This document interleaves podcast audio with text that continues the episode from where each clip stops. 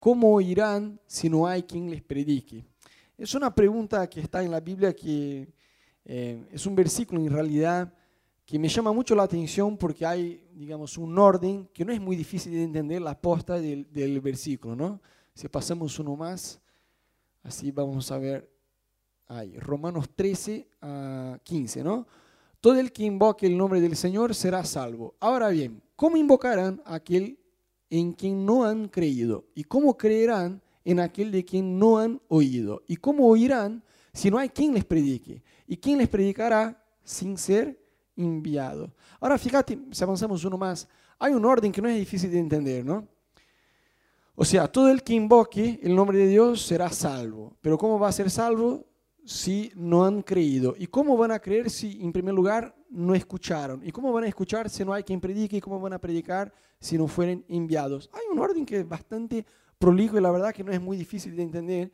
Y eso nos muestra a nosotros la responsabilidad que tenemos como cristianos, como hijos de Dios, de evangelizar. Eso no es una tarea del pastor, del misionero, del tipo que tiene llamado ministerial full time en la iglesia. Eso es un llamado a todo cristiano. Está bien que hay gente que tiene facilidad.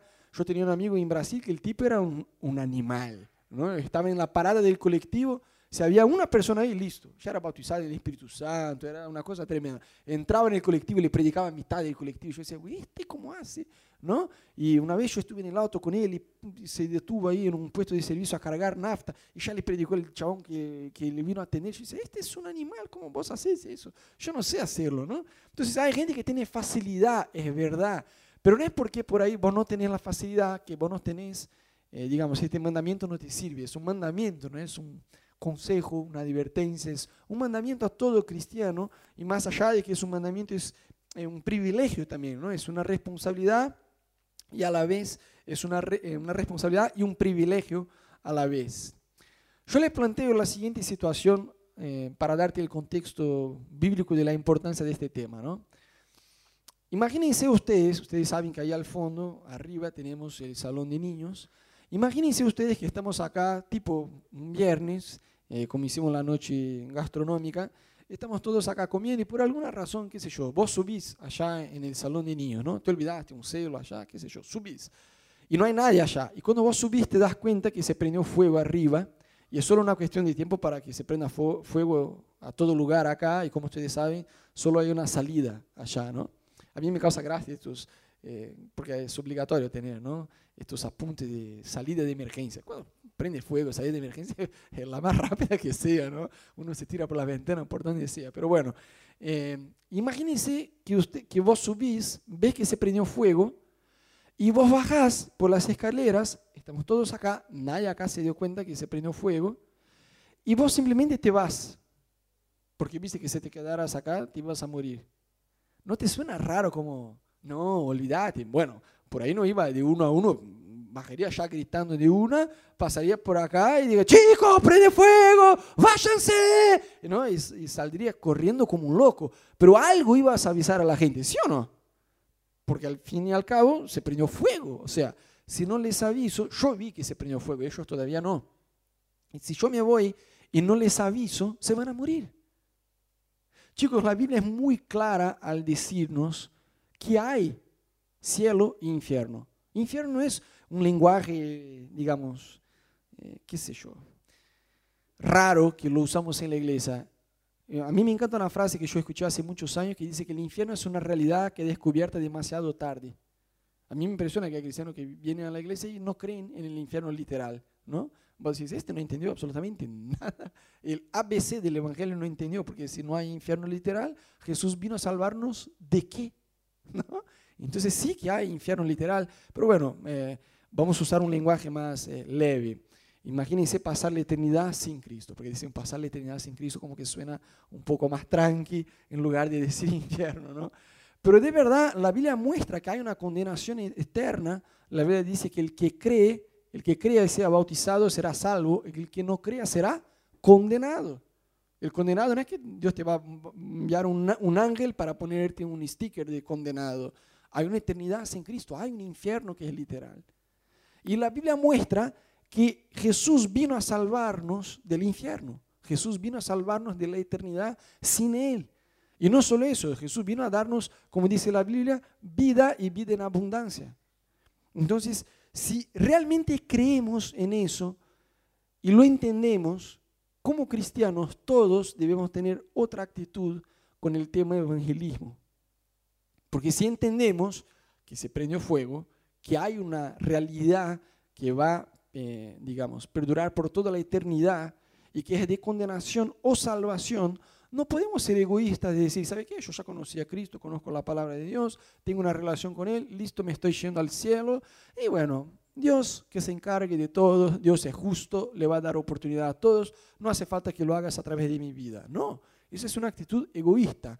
Y Dios no nos llamó a ser egoístas, Dios nos llamó a ser bendición y luz en el contexto, en el lugar donde estemos. Amén. Bueno, entonces, a mí me llama mucho la atención que Jesús, justo antes de subir al cielo, después de haber vencido la muerte, dijo algo a su versículo que queremos proyectar acá y vamos a ver juntos, ¿no?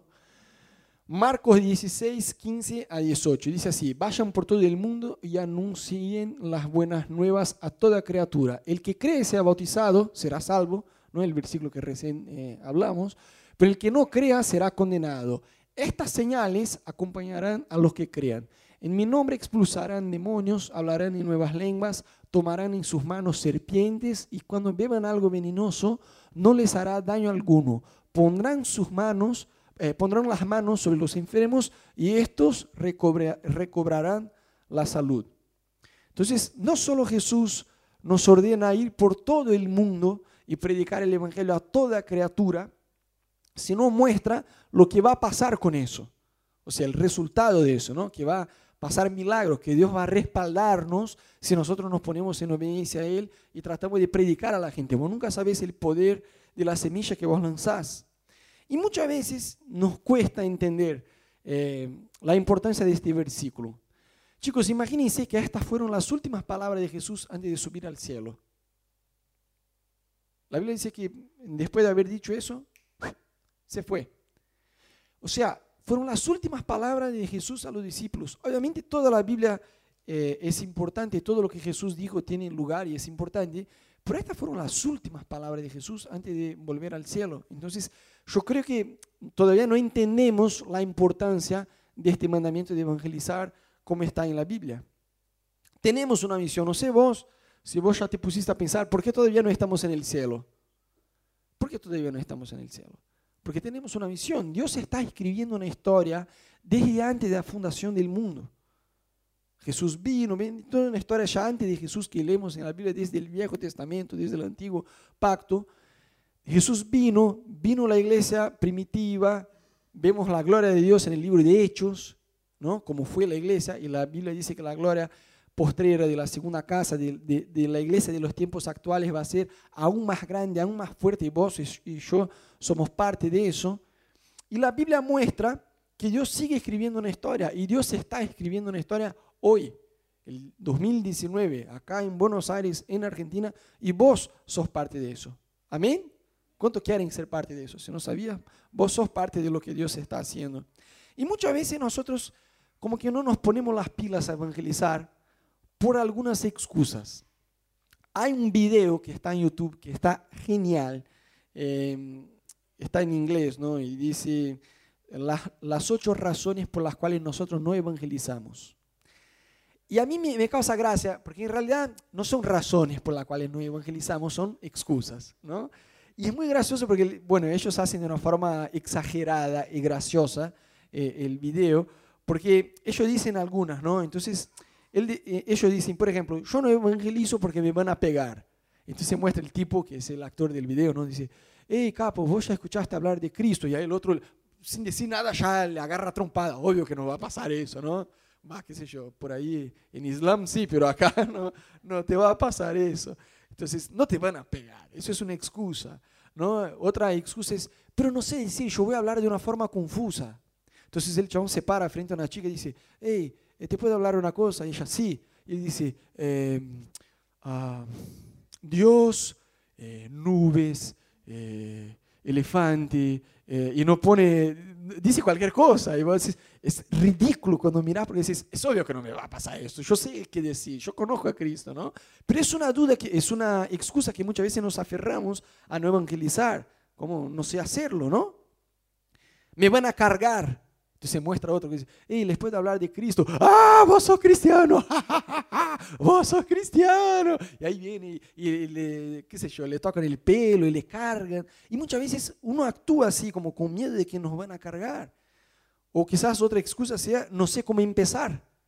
Entonces el chabón estaba frente a una chica y hacía así, no decía nada, de alguna manera va a empezar. Yo me acuerdo una de las primeras veces que fui a evangelizar, le ofrecí galletita a un tipo que estaba ahí, una galleta, ¿no? A un tipo que estaba eh, en una plaza. Y fue la forma de empezar y lo evangelicé, qué sé yo, la forma, ¿cómo empezar lo de menos? Las cosas que empiece, sea como sea. Muchas veces nos cuesta empezar porque justamente tenemos vergüenza, no es una práctica, un estilo de vida. Después pensamos, no, eh, por ahí voy a ser un malo ejemplo. No soy la mejor persona a evangelizar, ¿no? Yo estoy en mi trabajo, a veces me enojo, qué sé yo, y le voy a hablar de Cristo yo.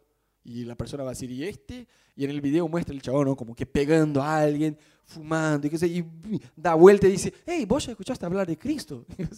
obvio que uno no va a actuar así. Todos estamos en un proceso de transformación.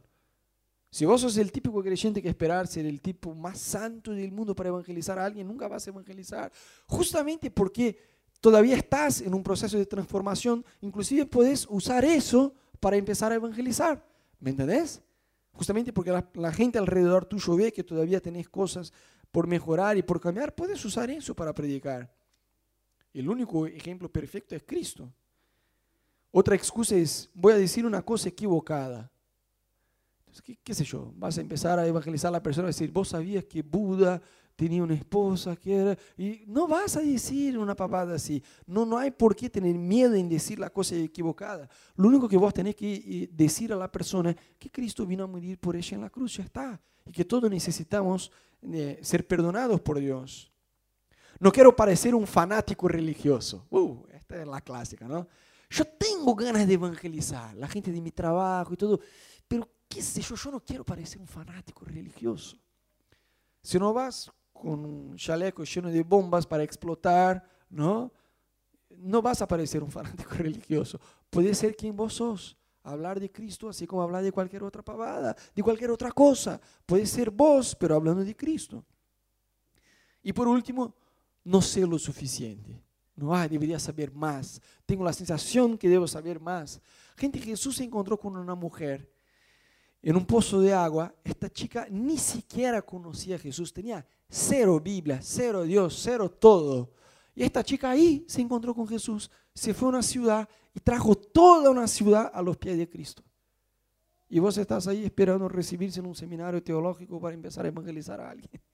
No hace falta. Está bien conocer más de la Biblia, está, está bien conocer más de Dios, pero no hace falta eso para evangelizar. Muchas veces no evangelizamos porque no entendemos que es un mandamiento, no sabemos bien cómo hacerlo y por no saber cómo hacerlo nos quedamos detenidos y no hacemos nada, por miedo al rechazo, por vergüenza a exponerse, qué sé yo. Hay un tipo en YouTube que me encanta, que de evangelismo para mí es eh, la persona más grosa con, con evangelismo que hay. Eh, es un pastor yankee eh, de bigote que se llama Ray Comfort, pastor del ministerio Living Waters, Aguas Vivientes, hay en español también. Y este tipo hizo una peli, no sé si cuántos de ustedes ya, la vieron, está en YouTube, Dios versus Evolución, donde va a las mejores universidades del mundo en Estados Unidos, habla con profesores, con maestros, y habla de la teoría de evolución y, muestra la verdad, que es, eh, eh, es una mentira, ¿no? Y con base científica trata de, eh, digamos, los profesores de, ciencia y todo eh, se quedan avergonzados porque no saben cómo, contestar al tipo. Y el tipo muestra a través de la ciencia cómo Dios es real y cómo no tiene nada que ver la teoría de evolución. Más de 600 científicos de las mejores universidades del mundo la, la rechazaron formalmente. Entonces el chabón como que trata de decir la verdad en amor, pero dice la verdad y va a decir, wow, este es un capo, sabe eh, hizo varias pelis, hay una sobre el aborto, porque dice que ahora está de, moda, ¿no? Eh, esos temas del aborto. Y el, el, tipo habla con gente que es eh, de los pañuelos verdes, por así decir, de Estados Unidos, ¿no? y habla con la persona y en dos, tres minutos, hablando con la persona, la persona dice, no, ¿sabes qué? Vos tenés razón, yo no soy más a favor del aborto. Pues sí, capo, el tipo lo hizo en 120 segundos, ¿cómo lo hizo? Tiene muchos argumentos es un tipo muy bueno para charlar con la gente. Ese tipo al evangelizar, a mí me llama mucho la atención cómo hace. Yo ya, vamos a seguir. Yo les quiero mostrar dos videos. En primer lugar, les voy a mostrar un video donde el tipo habla con un amigo, haciendo como si fuera una simulación de cómo evangelizar. Porque muchos de nosotros nos cuesta evangelizar y no sabemos cómo empezar a evangelizar porque no sabemos, eh, no sabemos hacer. Entonces, al no saber hacer, no lo hacemos y al seguir siendo cristianos solamente los domingos en la iglesia sin predicar en la semana, nos cuesta cuando queremos evangelizar a alguien y no sabemos cómo arrancar. Entonces el chabón, el primer video es un video que, que nos enseña cómo a evangelizar y el segundo video que lo vamos a ver enseguida, el tipo hace exactamente lo que hizo en el primer video, lo que explica en el primer video, en la vida real, en la calle, porque el chabón sale con una GoPro Hero y va con una cámara, ¿no? Y va filmando a la gente en la calle, evangelizando, ¿no? Entonces vamos a ver el, primer video, que es el video donde em, nos explica cómo evangelizar. Pero ¿cómo se hace? ¿Cómo se lleva a una persona a través de los mandamientos como lo hizo Jesús? ¿Por qué no representamos algo? ¿Quieres ¿Eres actor? ¿Quieres actuar un poco? ¿Tienes experiencia? He tenido una poca. Bueno, intentémoslo. Yo seré tu... tu ateo común. Yo voy a ser tu, tu compañero llamado Bob en tu trabajo. Está bien, hagámoslo. Así que, este es un folleto, no sé qué es un folleto. De hecho, ah, odio esta basura religiosa. Entonces, ¿por qué traes una Biblia? No, lo siento. bueno, soy, soy, soy Bob el ateo. Llévame a través de estos principios. Hazlo. Comencemos con lo natural. Ok. Hola, ¿cómo estás? Hola, estoy muy bien. Disculpa que fume. Oye, Bob, ¿puedo hacerte una pregunta? Sí, claro. ¿Vienes de un trasfondo cristiano? Uh, trasfondo cristiano. Sí, mi mamá me obligaba a ir a la iglesia, pero ya no me interesa. ¿Y te consideras una buena persona? ¿Por qué me haces estas preguntas? Solo me interesa. Sí, de hecho creo ser buena persona. No tengo que ser cristiano para ser buena persona. ¿Puedo hacerte unas preguntas para ver si es cierto? Sí, adelante. ¿Alguna vez has mentido? Claro que he mentido. ¿Quién no? ¿Y eso qué te hace ser? Bueno, me hace una persona que ha dicho una mentira. Pero ¿cómo te llaman si dices mentiras? O sea, si yo digo una mentira, ¿cómo me dirías? Empieza con una M y no es macho. Ah, supongo que diría que un mentiroso. Así es. ¿Alguna vez has robado? No. Aunque sea algo pequeño, no me mientas, Bob, ¿o sí? Ya me dijiste que eras un mentiroso. Bueno, sí, una vez. Una vez cuando estaba chico, pero después lo devolví. Pero si robas un banco y devuelves el dinero, sigues siendo un ladrón. Así que, ¿qué eres si robas algo? Oh. Un ladrón. Bueno. Cristo dijo, cualquiera que mira a una mujer para codiciarla ya adulteró con ella en su corazón. ¿Alguna vez has mirado a una mujer con codicia? Sí, por supuesto. Hay una chica bonita por allá, lo acabo de hacer. Sí. Bueno, por tu confesión, eres un mentiroso, ladrón, adúltero de corazón y tendrás que rendirle cuentas a Dios el día del juicio. Si Dios te juzga por los diez mandamientos el día del juicio, serías inocente o culpable. Soy ateo, yo no creo en Dios. Digamos, si Dios te juzga por los diez mandamientos en el día del juicio, serías inocente o culpable si así fuera. Si así fuera, supongo que sería culpable. Sí, mentiroso, ladrón, adúltero de corazón, ¿Irías al cielo o al infierno? No creo en el infierno. No tiene importancia si crees o no en el infierno. Si has violado esos mandamientos, la Biblia dice que irás al infierno. ¿No te preocupa que si mueres esta noche y Dios te juzga por los diez mandamientos, irías al infierno? Claro que sí, no quiero ir al infierno. No, tu alma es muy valiosa, piensa en tus ojos y cómo no tienen precio para ti. ¿Venderías un ojo por un millón de dólares? ¿Que se vendería un ojo por un millón de dólares? No. ¿10 millones? No. ¿50 millones? No. ¿Y cuánto más vale tu alma? Cristo dijo, ¿qué aprovechará al hombre si ganare todo el mundo y perdiese su alma? Bob, no quiero que termines en el infierno. ¿Sabes lo que Dios hizo para que no tuvieras que ir al infierno? ¿Sabes lo que hizo? No, no lo sé, pero sonó la campana, me tengo que Un día va a sonar por ti. No quiero que mueras en pecado. Esto es lo que Dios hizo por ti. Él envió a su Hijo para morir en la cruz. Jesús tomó tu castigo. Dios te ama tanto que hizo provisión de tu perdón. Y luego Jesús se levantó de los muertos y derrotó la muerte. Y si te arrepientes y confías en Él, Dios perdonará los pecados que hayas cometido y te concederá la vida eterna. Oye, Bob, agradezco que me hayas escuchado. De nada. Sí, muchas gracias. Cuídate. Tú también. Bueno, amigos, mi confianza está en la palabra de Dios, la cual no puede volver vacía, según dice la Biblia. Dios hará que se cumpla lo que Él quiere. Y segundo, mi confianza está en el Evangelio. El Evangelio es el poder de Dios para salvación. Regresa, Bob, siéntate. Oye, te agradezco que te tomes el tiempo para hablarme así, ¿sabes? Solía ir a la iglesia, pero no creo haberlo escuchado de esa manera jamás. Tiene sentido. Cristo murió por las cosas malas que yo he hecho. Oye, vuelve a ser Kirk. Ok, soy Kirk de nuevo. Sí. Pero la gente dice Sí, eso todo eso el es lo tiempo. que Hay dicen. gente que ha dicho, tengo años yendo a la iglesia y nunca he entendido por qué Cristo murió en la cruz, ni por qué era importante que creyera en él. ¿Qué crees que sucede después de que alguien muere? ¿A dónde crees que va? Al cielo, al más allá. ¿Todos? Algunos van al infierno. ¿Quién va al infierno? No lo sé, creo que los que pecaron antes de morir probablemente. ¿Y quién va al cielo? No lo sé. Realmente no puedo juzgar eso. ¿Podrías averiguarlo? No, a menos que regreses y asustes a una persona. ¿Tienes que morir para averiguar si vas al cielo o al infierno? Sí. Eso es duro. ¿Qué? Está mal. ¿Cómo? Bueno, averigüemos si irás al cielo o al infierno. ¿Puedo hacerte unas preguntas? Ok. ¿Alguna vez has mentido? Sí. Entonces, ¿qué eres? Hipócrita. No. ¿Cómo le llamas a alguien que dice mentiras? Empieza con M. Mentirosa. ¿Alguna vez has robado? Sí. Entonces, ¿qué eres? Ladrona. ¿Has usado el nombre de Dios en vano? Sí. Eso se llama blasfemia, usar el nombre de Dios como maldición. Ahora, Jesús dijo, si miras con codicia, has cometido adulterio en tu corazón. ¿Has hecho eso? No. ¿Has mirado con deseo sexual a un hombre? A un joven, no a un hombre. Adolescente, sí. Sí. Así que has cometido adulterio en tu corazón, según Dios. ¿Cómo te llamas? Creo que sí. Keren. Karen, reconoces ser mentirosa, ladrona, blasfema y adúltera de corazón y tendrás que enfrentar a Dios el día del juicio si te juzga por los diez mandamientos. Iré al infierno. ¿Eso te preocupa? Sí. Debería preocuparte. Si murieras esta noche, si tu corazón se detiene, si te atropella un auto, irías al infierno eternamente. No es la voluntad de Dios. No lo es. Ni ¿Sabes tampoco la que- mía. ¿Sabes qué hizo Dios para que no fueras al infierno? Sí. ¿Qué hizo? Él entregó su vida. Él sacrificó su vida por otros, básicamente. En la cruz. Sí. ¿Qué significa eso para ti? ¿Qué sucedió en la cruz? Básicamente fue que una persona con normas elevadas al que llamamos Jesús entregó su vida por su pueblo. ¿Sabes lo que significa eso? ¿Lo entiendes?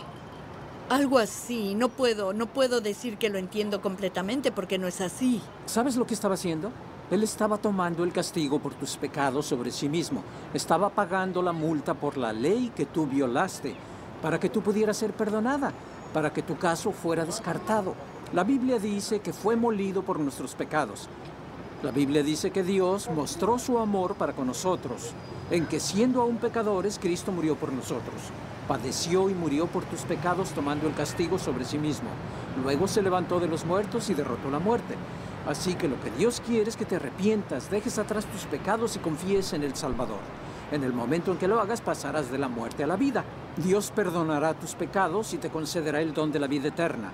No tienes que morir para saber a dónde irás. Si murieras hoy irías al infierno. Entonces, ¿qué vas a hacer? Pedir a Dios perdón, arrepentirme, ¿Y qué más? Confiar en Jesús. confiar en Jesús. ¿Cuándo vas a hacer eso? Hoy, ahora. No sé cuántos ya habían visto este video o conocían a Ray Comfort. Este tipo es un crack, la verdad es una gran inspiración en todo lo que es evangelismo, porque el tipo no da vueltas en decir la verdad. Es así, viste que a veces nosotros tenemos todo una forma de decir. Y la verdad, si la persona no reconoce que ella es pecadora y está en problemas, no tiene sentido la muerte de Jesús. Decimos, ah, Jesús Salvador, pero Salvador de qué? Si la persona, no hay forma de evangelizar a alguien. Eh, Viste que a veces eh, venimos, qué sé yo, de una escuela ya vieja, decir, no, Dios puede cambiar tu vida. A la gente que está en el horno, ¿no?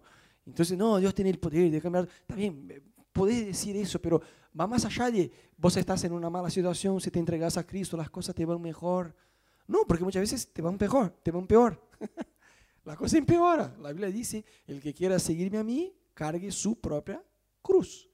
Entonces, no hay forma de evangelizar. La persona no va a entender el hecho de que Jesús es el Salvador si ella no entiende que ella es pecadora. Y a mí lo que me encanta en este tipo que nos da vueltas, ¿no? ¿Vos te considerás una buena persona? Sí. ¿Y será que Dios te considera una buena persona? A ver, ¿cuántas veces mentiste? Y va al, a punto, digamos, no da vueltas, va directo ahí. Y todos al final, a pesar de que uno resisten y qué sé yo, no, eso, todo, yo mentí, pero ¿quién no ha mentido? Ahí está, la Biblia dice que todos pecaron.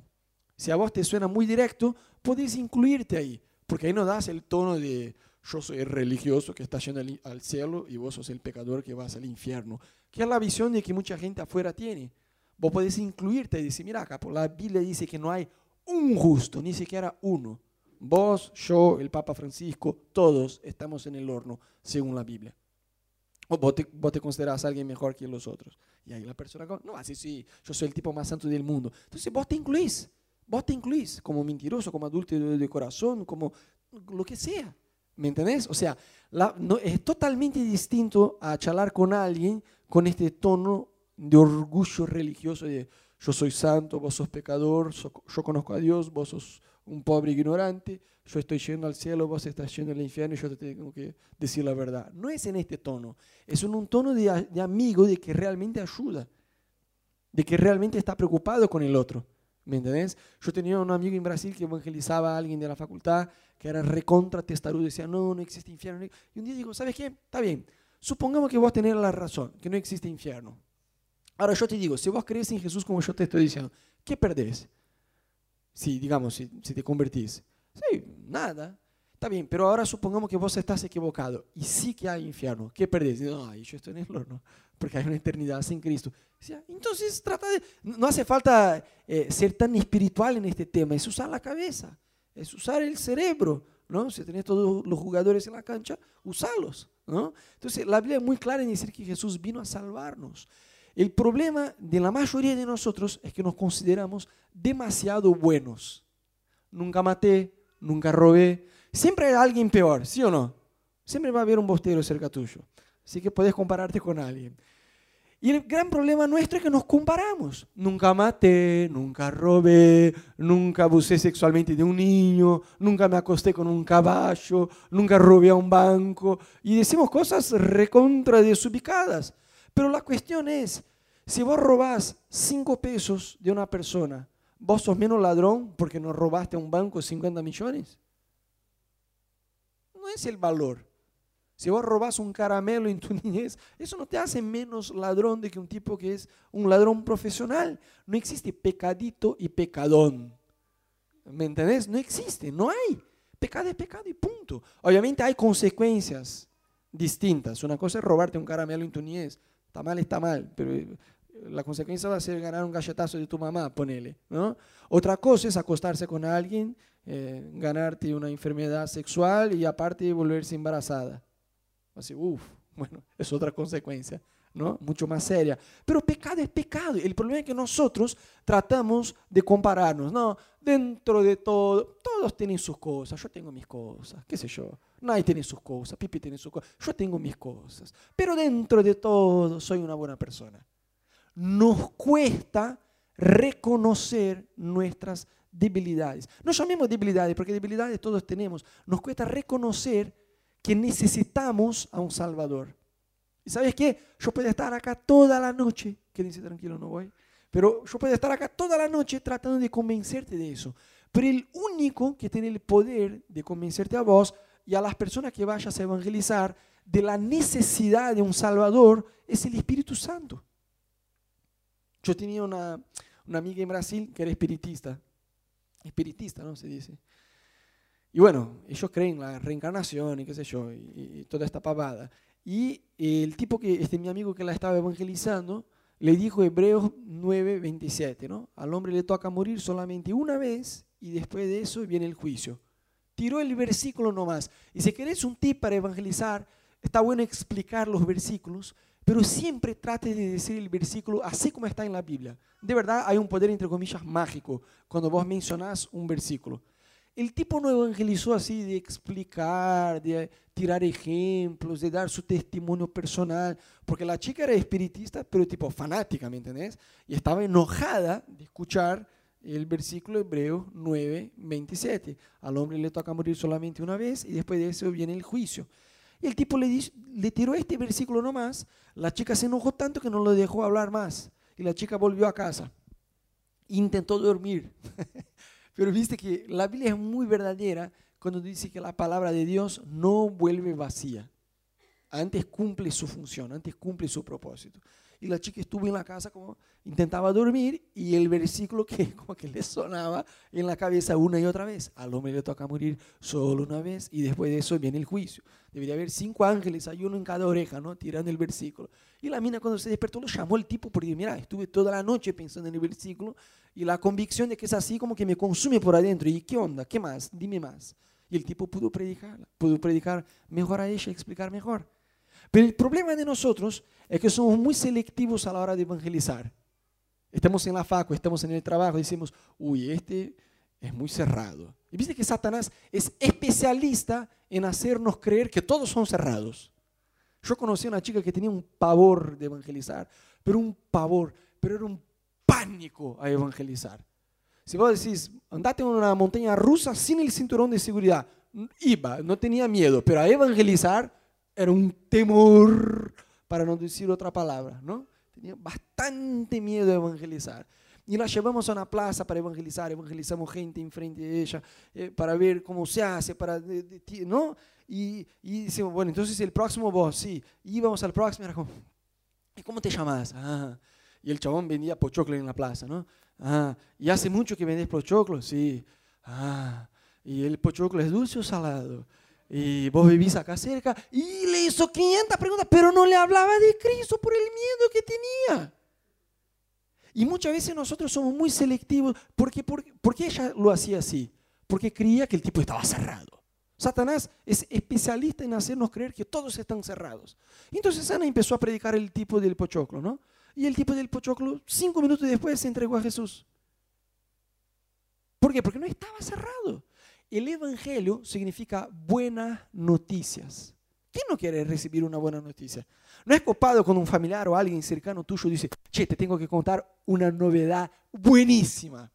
Solo el hecho de escucharte, tengo que contar una novedad buenísima, ya te da, ¿no? ¿no? O alguien dice, te tengo que contar una buena y una mala noticia. ¿Cuál querés primero? Sí, bueno, la mala. Bueno, la mala que no es buena. Y la buena, la buena es que no es mala.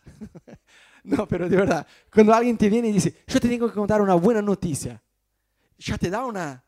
Es así, el Evangelio es una buena noticia. No es que, mira, vos sos pecador, Dios existe, pero es sin paciencia. Pifiaste una, dos, en la tercera, chao, ya vas al infierno. No, la noticia no es esta. Es Dios te ama tanto a punto de que fue a la cruz morir por tus pecados, por peores que sean. Mírame a mí, yo era, y ahí vos contás tu testimonio. Contra tu testimonio no hay argumento. Contra tu historia no hay, no hay como alguien argumentar en contra lo que te pasó a vos. Ay, pero el tipo es ateo y tiene muchos argumentos. Sí, la verdad que no. Hay, un documento firmado por más de 600 científicos de las mejores universidades del mundo rechazando la teoría de evolución con base en la ciencia. Entonces, de ahí el ateo ya no tiene. No, pero el tipo es muy el tipo puede argumentar lo que sea. Vas a decir, capo, te voy a contar cómo era mi vida. Y ahí vos.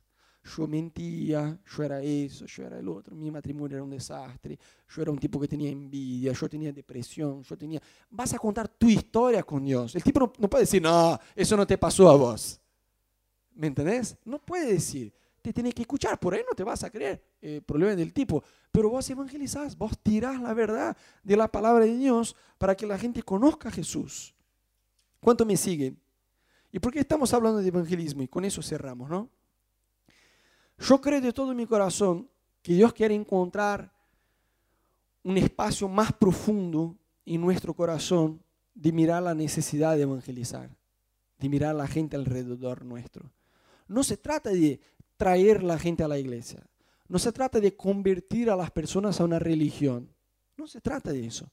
Se trata, si realmente creemos en la palabra de Dios y que la Biblia es literal, no es un cuento de hadas, no es un libro filosófico cristiano de hacer el bien para la humanidad. No es la palabra de Dios. Y muestra que hay una condenación eterna. No podemos pasar por la vida pensando, ah, si Dios quiere salvar mi familia, que Él se haga cargo. Él ya se hizo cargo, fue a la cruz. Vos querés cambiar, vos querés ir a la cruz y que Jesús le predique. Él ya hizo la peor parte, la parte más difícil. La parte que nos toca a nosotros es predicar. Y vos no podés seleccionar, decir, ah, este está cerrado, este está abierto. Porque vos no sabés. Aunque vos digas, ah, me parece, te parece, pero vos no sabés lo que realmente hay dentro de la persona. Nunca vas a saber el poder de la semilla que tenés si no tirás la semilla. Yo estuve cinco años apartado, pero recontra apartado de Dios en mi adolescencia. Y yo te aseguro que si hubiera un creyente en el colegio, en mi clase, y fuera a seleccionar quién estaba abierto y apartado, yo me quedaría en último lugar de la cola. Porque yo era un tipo inmoral, yo era un tipo eh, desubicado, el tipo decía, no, este Rodolfo, es lo más cerrado que hay, y yo era un tipo apartado. Quizás el tipo me predicara a mí, yo iba a ser el primer a convertirme. ¿Me entendés? Vos no podés decir, no, pero este, cada noche está con una chica, aparte va a las drogas, se va de joda todo fin, vive en el boliche, no, a este no le puedo predicar. Voy a predicar a este otro que me parece más abierto. Ojo, hay mucha gente que parece más abierta, pero adentro está recontra cerrada, aunque te escuchen. Entonces, no seleccione quién predicar o a quién no predicar. Predica a todos, compartir el evangelio y tu historia con Dios con todos. Porque vos no sabés de dónde va a salir de dónde va a resultar. No menosprecies el poder de la semilla de Dios en tu vida. Puedes tirar esta semilla sobre la vida de otras personas. Entonces, a mí me sorprende que hay cristianos que pasan toda la vida en la iglesia y te das cuenta del nivel de ceguera espiritual que están porque nunca le predican a los familiares. Vos no puede ser que el tipo pase toda la vida porque la persona no tiene ni idea de la necesidad de que el familiar escuche hablar de Cristo. Es como Jesús vino para enseñarnos, eh, qué sé yo, amar al prójimo y hacer el bien para la humanidad, por la paz de la humanidad. está bien, pero la razón principal por la cual vino fue de salvarnos. Y si tenemos este sentido de urgencia, como si estuviera prendido fuego allá en, en el lugar de los niños, tendríamos el mismo sentido de urgencia de decir, todos alrededor necesitan escuchar eso. O sea, pero a mí me da vergüenza decir, porque viste que en la tele hay cristianos raros, del pare de sufrir, qué sé yo. Y si yo le digo algo de Dios, me van a relacionarme a mí. Justamente porque hay gente rara, inclusive en la televisión, hablando de Dios, que vos que sos normal, o casi, tenés que hablar de Cristo, porque van a escuchar a alguien con todos los jugadores en la cancha hablar de Cristo. No de una forma legalista, no de una forma religiosa, pero con coraje con osadía, la Biblia dice que Dios nos impartió su coraje, su osadía en nosotros. No nos dio un espíritu de temor. Habla, empezá, como sea, pero empezá. Hay gente alrededor tuyo que de verdad está eso de divorciarse. Está eso para suicidarse. Y vos y yo no podemos pasar por la vida de una forma egoísta como, y bueno, otro creyente que lo evangelice, Jesús que se haga cargo, que otra persona lo haga. Cada uno está en, está en su contexto. Vos no podés evangelizar a, a, mis vecinos, a la gente de mi contexto, a mis amigos, a la gente que está en mi contexto del día a día. Yo sí puedo y un día voy a rendirle cuentas a Dios de eso. No de la decisión de ellos, porque la decisión es personal de cada uno. Pero si prediqué o no, no puedo ser este cristiano que vive paralizado por el temor de predicar. Hay gente que puede tener toda una historia. Bueno, ¿sabes el impacto de, evangelizar a alguien que eso puede suceder? Imagínense ustedes si volvemos atrás. Pao Yang-sho, ¿cuántos ya escucharon hablar de este tipo? Pao Yang-sho es un coreano, es el pastor de la iglesia, de la mayor iglesia del mundo, de la iglesia más grande del mundo, ¿no? Este tipo estaba enfermo, a punto de morirse, y una niña de nueve años le fue a predicar. ¿Y sabes cómo el tipo actuó? Recontra enojado la rechazó. Así reaccionó el tipo, porque no quería escuchar. Estaba a punto de morir, estaba amargado, estaba enojado, estaba con miedo de, de morir. ¿Y sabes lo que ella hizo? Volvió. Y el tipo, andate de acá, no te quiero escuchar. Y volvió, y volvió, y volvió, y volvió. ¿Sabes por qué? Lo contrario del amor no es el odio, es la indiferencia. ¿Por qué ella volvía? Tenía amor. Si realmente amamos a nuestros familiares y a nuestros amigos y a, la gente que está alrededor nuestro, no, no, podemos tener no podemos darnos el derecho de no predicar. Por eso Pablo decía, ay de mí si no predico. Debemos predicar.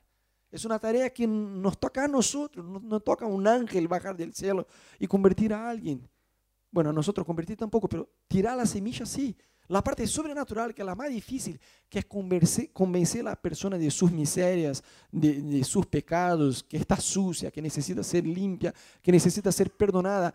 Esta tarea, que es la más complicada, quien hace es el Espíritu Santo. Pero el Espíritu Santo necesita una boca, necesita a alguien, necesita alguien que diga, ¿sabes qué? Yo quiero ser esta persona. Entonces vos y yo tenemos que disponer nuestro corazón a evangelizar, a compartir el Evangelio con las personas que están alrededor nuestro. No tenemos el derecho de no decir. Vos sabés la historia de Jonás. Dios lo llamó a una ciudad, quería salvar a esta ciudad. El tipo se enojó, no quería ir a esta ciudad. No podemos, no podemos tener esta actitud de Jonás. Dios quiere generar en nosotros el coraje de predicar. Entonces, volviendo a la niña de los nueve años, iba al tipo, Pablo Young que estaba a punto de morirse, y el tipo estaba ya decidido a no querer ver más la, niña que dijo, ¿sabes qué? ¿Qué yo tengo que hacer para que vos no vuelvas? Y ella le dio una Biblia, lee, si me das tu palabra, porque allá hay bastante poder en la palabra, en la cultura de ellos, a nosotros los latinos es cualquier cosa, ¿no? La palabra. Pero allá, si, si el tipo dice, te doy mi palabra que voy a hacer, es como va a ser. El, tipo, dame lo que sea, dame 10 Biblias que yo leo, pero andate de acá, raja, no te quiero ver más. Y el tipo agarró la Biblia, leyó los evangelios, miró que Jesús hacía milagros, estaba a punto de morir, razonó con razón. Digo, ¿sabes qué? Estoy a punto de morir, no me cuesta nada. Jesús, si vos sos real, como dice este libro, saname y yo te voy a servir. ¿Y qué pasó? Jesús lo sanó, empezó a servirle a Jesús y es el pastor de la iglesia más grande del mundo. Imagínate cuántas personas no el tipo alcanzó, esta niña alcanzó. Seguramente él, este pastor Paul Yang va a tener una gran recompensa en el cielo, pero esta recompensa no la va a tener solamente él, va a tener esta niña. Y va a tener la persona que evangelizó a esta niña. Vos no sabés, de verdad, vos no sabés el efecto, ¿cómo se dominó? ¿Qué es el Evangelio? Vos podés predicar a una persona que tiene un llamado, que va a abrir iglesias, que va a formar personas. Vos no sabés el impacto del mensaje que vas a tener. Es más, yo he visto una persona evangelizar a la otra y que la se convirtió, se convierte posta y la que evangelizó era un cristiano medio pelo. Y el otro se convirtió en un cristiano posta. Vos decís, wow. Entonces vos no sabés el poder, el impacto del mensaje que tenés adentro tuyo. Y con eso, y con eso cerramos, eh, el Espíritu Santo quiere generar en nosotros no solamente más compasión, de decir, ¿sabes qué, Dios? Yo no sé cómo arrancar, me da vergüenza, me da miedo, pero yo estoy tomado, tomada de compasión, que yo voy a arrancar como sea, yo me dispongo a que vos seas mi profesor. Nadie sabe evangelizar mejor que vos. Entonces, enséñame a mí. Yo quiero dar el paso inicial. Yo creo que Dios quiere generar esta compasión en nosotros y yo creo que el Espíritu Santo quiere más espacio en nuestra agenda de sacarnos de nuestra zona de confort. Eh, hace mucho tiempo, yo me acuerdo que estaba, cuando todavía estaba en Brasil, era un viernes, yo estaba atrasado para llegar al trabajo, en esta época todavía hacía facultad. Eh, y era un viernes, yo estaba atrasado, todavía no había almorzado, eh, estaba pasando por la calle, viste, cuando no corres porque no te da la condición física, pero caminas casi que corriendo, yo estaba así. Y era en una calle como si fuera la calle Florida acá, lleno de gente, ¿viste? una calle bastante turística. Y hay de todo, y hay gente que te estafa, es hermoso esta ciudad, eh, en Curitiba, ¿no? Era hermoso esta calle. Y yo pasé por ahí yendo al trabajo, atrasado, por tomar un colectivo, no estaba, con la, no estaba orando, no estaba en un momento espiritual, con un auricular, escuchando Hilson en el celo, no estaba. ¿Me? Yo estaba totalmente desenchufado, de, digamos, de eso, ¿no? Estaba con la cabeza en llegar lo más pronto posible a mi trabajo. Y en eso estoy pasando y había unos punks, ¿viste? Estos tipos que tienen el pelo así. Había unos tres ahí.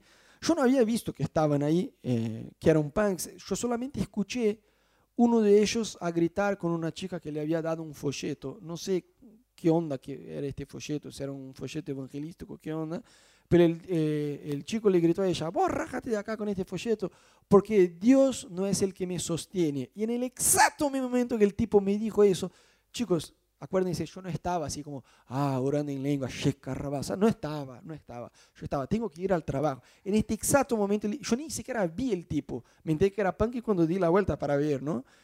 En este exacto momento el Espíritu Santo me dijo, yo quiero que le pagues un almuerzo. Yo no, no, no, no, no, no, señor, para, yo estoy atrasado, el trabajo viene, no, no, no, no, no, cualquier cosa.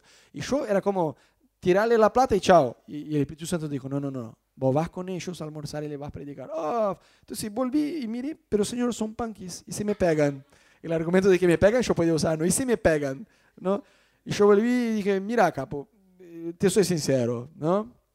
No te conozco, no sé tu nombre, no tengo ganas de hacer lo que voy a hacer. Fui así de sincero con el tipo pero Dios quiere pagarte un almuerzo hoy. digo, ¿qué? ¿Vos me vas a pagar un almuerzo? Yo digo, no, yo no. Es mi plata, pero eh, no, soy yo que te estoy pagando. Quien te va a pagar es Dios. Digo, ah, listo, vámonos. Y ahí fuimos a un restaurante ahí cerca y yo pude predicar al tipo, explicar por qué Jesús había venido, qué sé yo. Lo invité como si fuera un GBO que teníamos allá en Brasil. Al fin el tipo no vino. Yo volví la semana siguiente, bueno, qué sé yo, todo, todo un tema. Pero yo creo que el Espíritu Santo quiere despertarnos en el colectivo, en la facultad, en el trabajo, en, el trabajo, en donde estemos, a tener ojos para ver y aprovechar las oportunidades para evangelizar. ¿Estamos? Bueno, ponte de pie en tu lugar. Me gustaría orar con vos.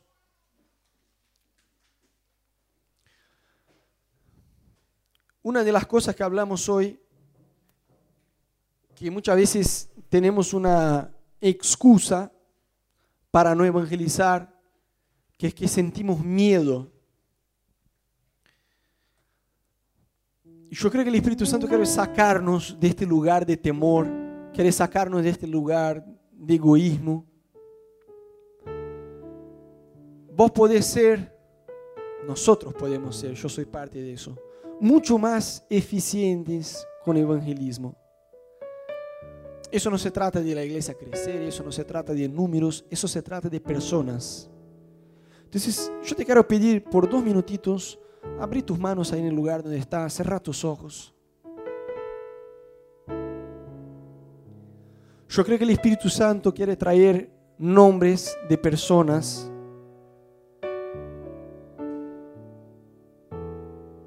a tu cabeza. El Espíritu Santo quiere traer nombre de personas que vos conocés y que necesitan a Cristo. Quizás algunas vos no sabés ni siquiera el nombre, pero vos sabés quién es. Personas de tu facultad, vecinos, personas de tu trabajo, personas de no sé de dónde, del gimnasio. El Espíritu Santo quiere darte el coraje de compartir tu fe no podemos ser cristianos flojos que no compartimos lo que conocimos, porque lo, que nosotros conocimos no fue una religión.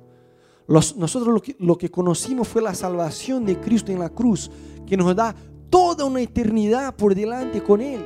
Y no podemos darnos al derecho de no predicar, de callarnos. Entonces permití que el Espíritu Santo ahora mismo traiga nombres a tu mente de personas que necesitan a Cristo. Y si vos te sentís desafiado por Dios a compartir más tu fe, levanta una de tus manos bien alto a Dios como una señal a Dios de decir Jesús, yo quiero, yo quiero tener el coraje de compartir mi fe. Y si vos sentís que Dios te está desafiando a eso, a tener más osadía en predicar, yo te quiero animar a venir acá adelante. Si vos te sentís muy temeroso, sentís miedo, vergüenza, no sabes cómo empezar, lo que vamos a hacer es algo profético. Vos vas a salir de tu lugar y vas a venir acá enfrente, vamos a orar juntos, pero vos, vos vas a dejar acá todo miedo de predicar, toda vergüenza de no saber cómo empezar, de cómo hablar. Entonces, si vos te sentís desafiado, vos que levantaste la mano, yo te quiero animar, pasa acá enfrente, me gustaría orar con vos y vos vas a dejar como un, un acto profético, vas a dejar acá toda vergüenza, todo miedo, todo temor, vas a dejar acá y Dios te va a llenar de coraje, de osadía, de gracia, de sabiduría para predicar y para influir sobre aquellos que todavía no conocen el nombre de Jesús. Abrí tus manos ahí en tu lugar, cerra tus ojos. Pidile a Dios, Dios, dame este coraje, Señor, dame este coraje. No es tiempo de callarme, Dios. Hay personas que están a mi lado, que están a mi alrededor y que te necesitan, Dios. Yo quiero tener ojos para ver. Yo quiero tener ojos para ver y oídos para oír. Yo no puedo callarme, Dios. Yo no puedo callarme, Dios. Yo no puedo callarme, Dios. Yo tengo el mejor mensaje del mundo. Yo quiero compartir el Cristo vivo, aquel que venció la muerte, Dios. Oh Espíritu Santo, hay salvación en tu nombre, Dios. Hay poder en tu nombre, Jesús. Hay poder, Dios, para alcanzar. Oh Espíritu Santo. Oh Espíritu Santo, no tenemos solamente un laburo, Dios, tenemos un púlpito en casa. Tenemos un lugar, Dios, para compartir de lo que vos hiciste en nuestras vidas. Oh Espíritu Santo.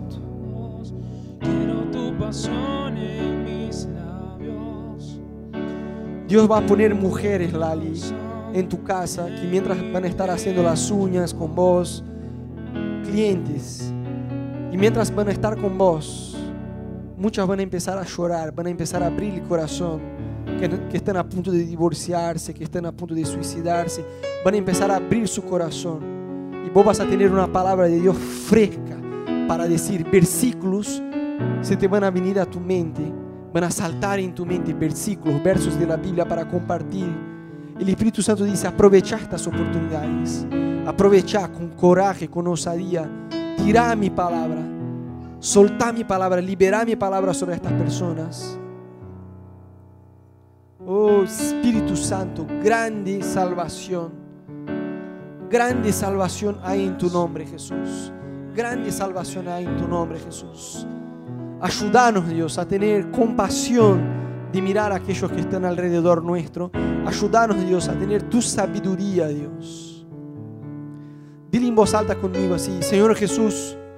Pero dile en voz alta, Señor Jesús, en esta noche yo dejo a tus pies todo miedo a predicar, toda vergüenza a predicar. Yo declaro que no me avergüenzo de Cristo y del Evangelio y que me dispongo a ir a donde vos quieras, a hablar con quien vos quieras. Yo quiero ser corajudo, corajuda. Yo quiero ser tu voz en esta ciudad, tu voz para aquellos que están perdidos, desesperados, en depresión. Yo quiero ser alguien usado por vos en el nombre de Jesús. En esta semana, dile en voz alta, en esta semana, mostrame personas, dame oportunidades de compartir, de infundir tu poder sobre personas. En el nombre de Jesús. Mientras orábamos, yo sentí que muchos de ustedes en la semana van a tener oportunidades de orar por personas enfermas. Y yo creo que eso es para toda la iglesia, no es solo para ellos que vinieron acá a frente. Muchos de nosotros en esta semana, ahora, en los próximos siete días, vamos a tener oportunidades en el trabajo, en la facultad, en la calle, en donde sea. Personas enfermas se van a acercar y van a, decir, van a decirnos, tengo dolor de cabeza, tengo eso, tengo el otro. Orá. Pregunta, ¿puedo orar por vos? Aceptas una oración, la persona no va a decir, no, salí de acá, fanático religioso. Es una actitud de amor, orar para que el dolor se vaya. Orar por la persona y declarar, declarar sobre la persona la sanación de Dios. Vos estás sanado, estás sanada en el nombre de Jesús. Amén. Muy bien. ¿Cuántos creen? Den un fuerte aplauso a Jesús.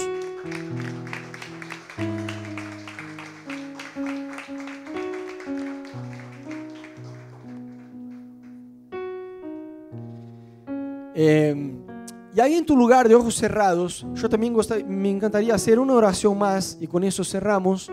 Pero abrí tus manos ahí en tu lugar un cachito más y repetí en voz alta una oración que vamos a hacer entregándonos a Cristo. Quizás vos crees en Jesús, pero nunca tuviste la oportunidad de orar entregándose a Cristo. Entonces, de manos abiertas, ojos cerrados ahí en tu lugar, vamos todos a repetir juntos esta oración. Y si al final es eso lo que vos querés, vas a decir amén. La palabra amén significa que así sea. Vas a estar sellando esta decisión en tu corazón. Dile en voz alta, por favor, todos así, Señor Jesús, en esta noche yo entendí que soy pecador, que necesito tu perdón, necesito ser limpio. Yo reconozco que necesito un Salvador. Yo te pido perdón, perdóname, perdona todo mi pasado, todos mis errores, todos mis pecados. Yo te pido perdón. Pero yo también creo que vos viniste a esta tierra y muriste en la cruz por mis pecados. Y también creo que no solamente muriste por mí, sino que venciste a la muerte. Y hoy vivo estás. Por eso te pido, entra en mi vida hoy. Rompe todas las tinieblas de mi vida. Ahora mismo. En el nombre de Jesús. Amén.